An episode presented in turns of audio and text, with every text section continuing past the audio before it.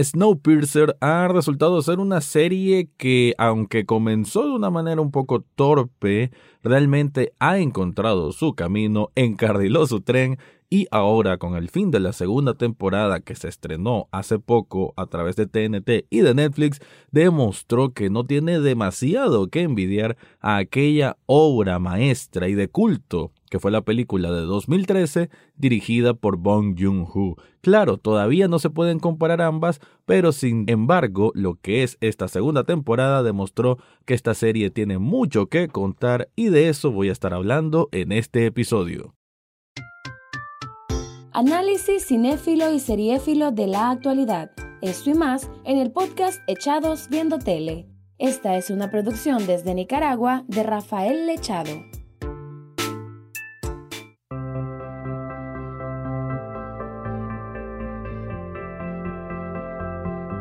Bienvenido o bienvenida a un nuevo espacio de Echados Viendo Tele, el programa para escuchar críticas, comentarios, opinión del mundo de las series y algunas veces de películas. En esta ocasión me quedo con el primer apartado para hablar de Snowpiercer, que no es primera vez que lo toco en este podcast. Ya había hablado de la temporada 1, por si acaso quieren escuchar, ahí les voy a dejar enlace en las notas de este episodio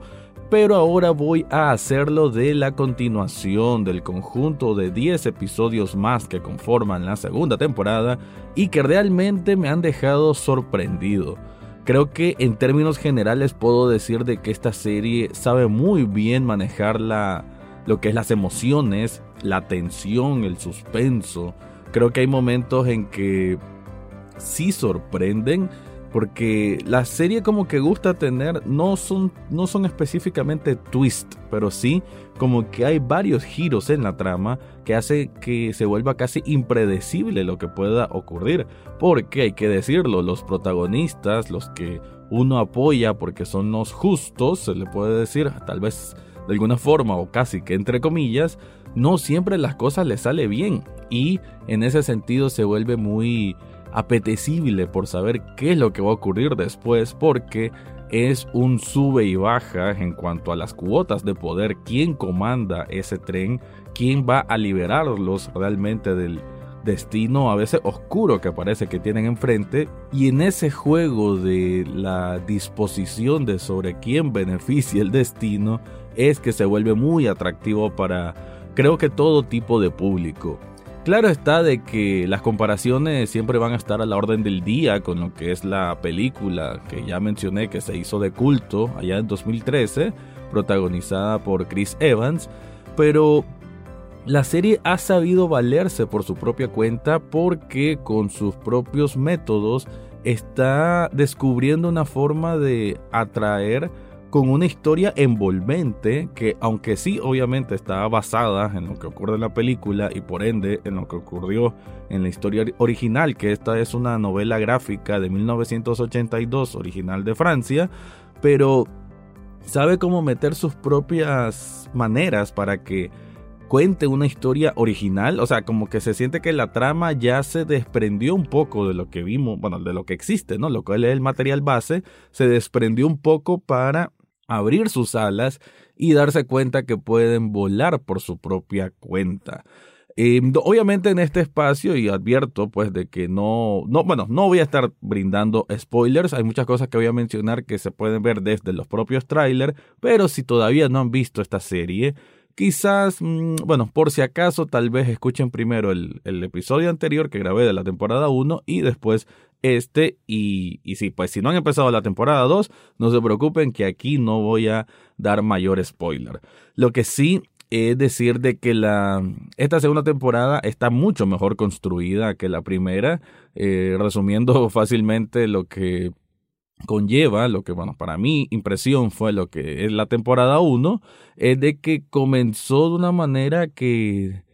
quería contar algo quizás de una manera trepitosa que no, no daba cabida a, una organización de, de una idea en conjunto de hacia dónde iba el argumento y es hasta como quizás el cuarto, quinto episodio, como a mitad de temporada, que ya como que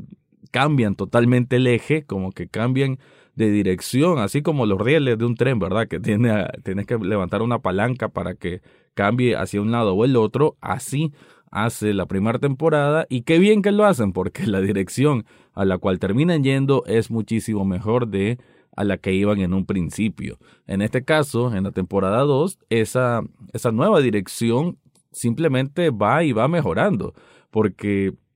son muchos elementos lo que se ven en, estos 10 episodios, pero a cada uno como que le van dando su tiempo adecuado. Quizá estos dos últimos episodios, que fue una función doble, lo que fue el final de temporada, quizás se sintió un poquitín apresurado para mi gusto, pero al mismo tiempo la adrenalina, la emoción estaba en lo alto y la verdad que eh, no me puedo quejar en ese sentido. Fueron dos episodios muy, muy emocionantes, sobre todo el último episodio como tal, el episodio 10, y creo que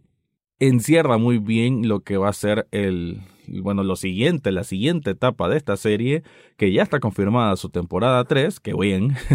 y que hay mucho, mucho por descubrir aún. Y es increíble, ¿no? Porque uno pensaría de que una serie que se desarrolla todo en un tren, bueno, diciendo rápidamente la trama, yo estoy asumiendo aquí, ¿verdad? Que si estás, que si le diste reproducir este episodio es porque conocías la trama, pero si no, pues te puedo decir de que es de que la humanidad eh, se vio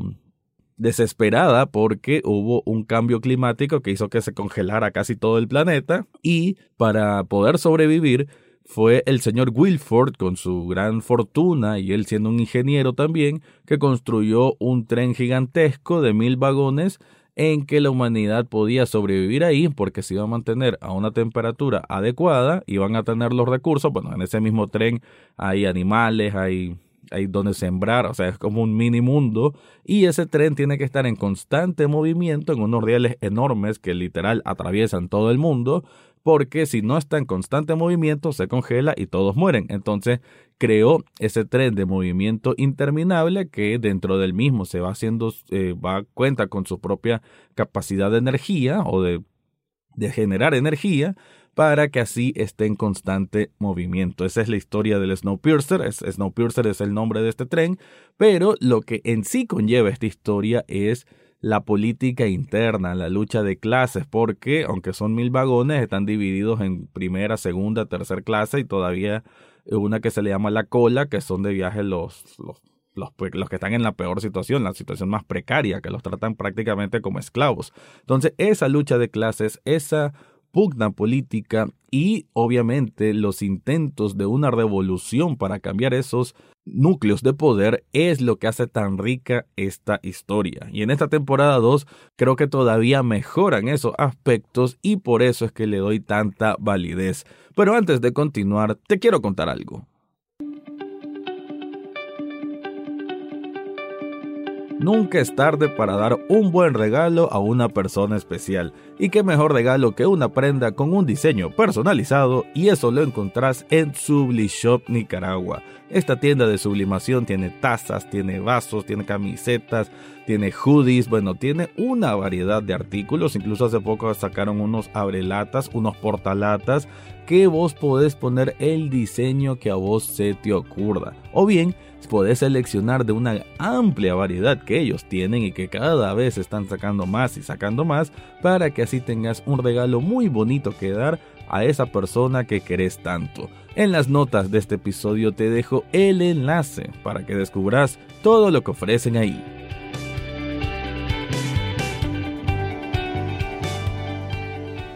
la riqueza de la trama que tiene Snowpiercer y de unos niveles de producción que obviamente no pueden compararse a una serie quizás de Netflix o de HBO, porque esta es una serie de cable, al final de cuentas es de TNT, pues creo que el peso de su argumento es lo que le ha dado tan buena acogida, aunque los críticos no se han emocionado tanto con la misma, pero desde mi punto de vista sí es una serie que vale muchísimo la pena y que hasta ahora, de lo que he visto en 2021, es lo mejor. Así puedo decir, es lo mejor que he visto en 2021.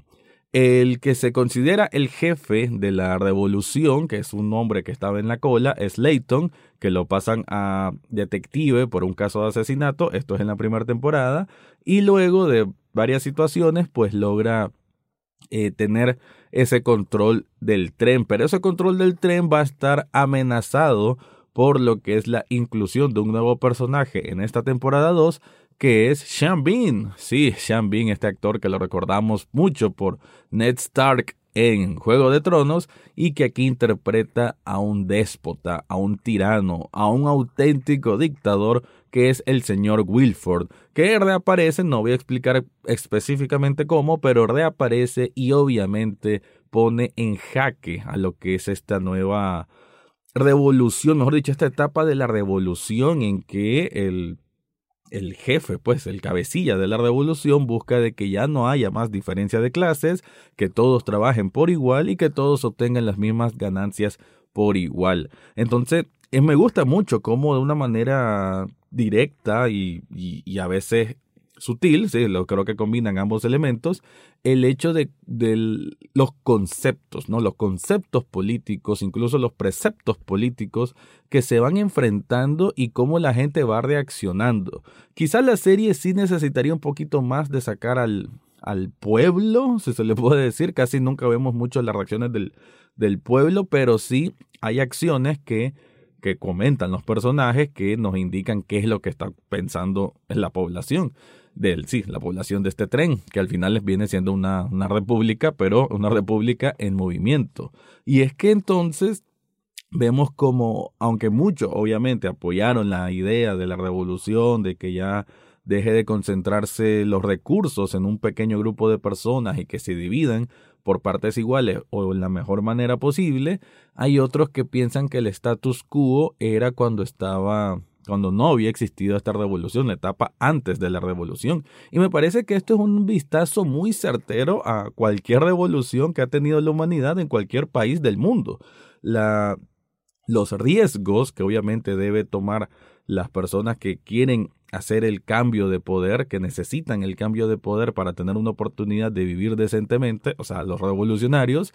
Em, los riesgos, o sea, que, veamos que tienen que hacer sacrificios, que no es fácil, que no es solo cosa de, de decir palabras bonitas, que hay que tomar acciones. Eso creo que eh, queda muy bien representado y que aquellos que quizás siempre estuvieron cómodos mientras estaba el status quo del, de la persona que concentraba el poder en, en, las minorías, esa gente al final no le gustan los revolucionarios porque simplemente su, su forma de ser, no, no, perdón, su estilo de vida cambia rotundamente y de alguna manera quieren o apuestan a que regrese el orden, el orden entre comillas, que viene siendo obviamente una figura de poder autoritaria en que las clases más eh, desfavorecidas queden en esa posición, que jamás escalen. Y eso creo que lo representa bastante bien esta serie Snowpiercer, que como dije en esta temporada 2 pasan muchas cosas, ¿no? Vemos varios cambios, los personajes eh, ahondamos más en los personajes, en lo que es Ruth. Ruth es la jefe de hospitalidad. Hospitalidad viene siendo esta gente como que mantiene el, protocolo y el orden en, casi todas las clases, ¿no? Eh, también vemos a Teal, que Teal era jefa de seguridad y que ahora es una casi que el brazo derecho de Leighton en, en esto de la revolución, pero que ella también está enfrentando sus propios problemas internos porque se perdió mucha gente en la revolución, murieron muchas personas y a eso eh, en ella obviamente le deja huella. Y esa huella vamos viendo cómo va perforando, digamos, en su interior y hasta la tiende a confundir, porque como hay simpatizantes de Wilford, que son los que mencioné antes, que quieren que vuelva ese status quo previo a la revolución, ella misma como que se ve envuelta en esto. Y obviamente uno de los personajes más relevantes y que le da un peso enorme a esta serie, que es la actriz Jennifer Connelly, que ella interpreta a Melanie. Melanie es la jefa ingeniera que, bueno, prácticamente echó a andar este tren pero que con, lo, con la revolución y con sus propios sacrificios, pero también pagando pecados anteriores, porque ella no era la persona más buena del mundo, se ve enfrentada nuevamente a Wilford, que Wilford prácticamente la culpa de, de la división que se ha dado, y ella tiene que hacer un sacrificio, pero no solo por la gente del tren, sino por la humanidad en sí, un descubrimiento científico que ella siendo científica piensa que puede dar un cambio total de paradigma para la supervivencia general de la raza humana. Creo que el papel de Jennifer Connelly en esta temporada 2 fue brillante. Sus sacrificios, porque ella tiene una hija que prácticamente tuvo que abandonar, y la el reencuentro con esta hija, la relación que ella tiene eh, que quiere ser una madre, pero al mismo tiempo sabe que es una científica y que es responsable de, de, muchas cosas. Creo que esa ambigüedad, esa relación con la hija, bueno, de hecho la hija, eh, se me escapa el nombre, pero tiene una actuación también brillante. Creo que es muy, muy importante, le da mucho cuerpo, le da mucha vitalidad al argumento de esta segunda temporada que, como dije, está muy, muy bien. Así que para concluir, quiero decir de que Snowpiercer en su temporada 2 mejoró muchísimo lo que ya venía haciendo bien en la temporada 1 y que me deja con muchísimas, muchísimas ganas de ver cómo va a continuar, qué va a suceder con toda esta gente en la temporada 3 y que a vos, si jamás la has visto, te la recomiendo a mil, no te vas a aburrir es difícil de predecir, eso es decir bastante, y la verdad que esas emociones por esas sorpresas gratas y al mismo tiempo impactantes hacen de que la serie se valga mucho por sí misma. Antes de irme te recuerdo que en las notas del episodio hay un enlace de coffee.com pleca echados viendo tele donde puedes hacer una donación de un café virtual. Si te gusta este programa, un café virtual apenas cuesta un dólar y con eso me estás apoyando muchísimo. Ahora sí me despido, este fue mi review de la temporada 2 de Snowpiercer. Eso fue todo por hoy en Echados Viendo Tele. No olvides suscribirte desde tu sitio favorito, ya sea Spotify, Apple Podcast, Google Podcast o hasta en YouTube. En las notas del podcast encontrarás el acceso a Facebook, Twitter e Instagram, además de cómo hacer una donación de un café virtual a este programa. Gracias por escuchar y serán hasta la próxima semana.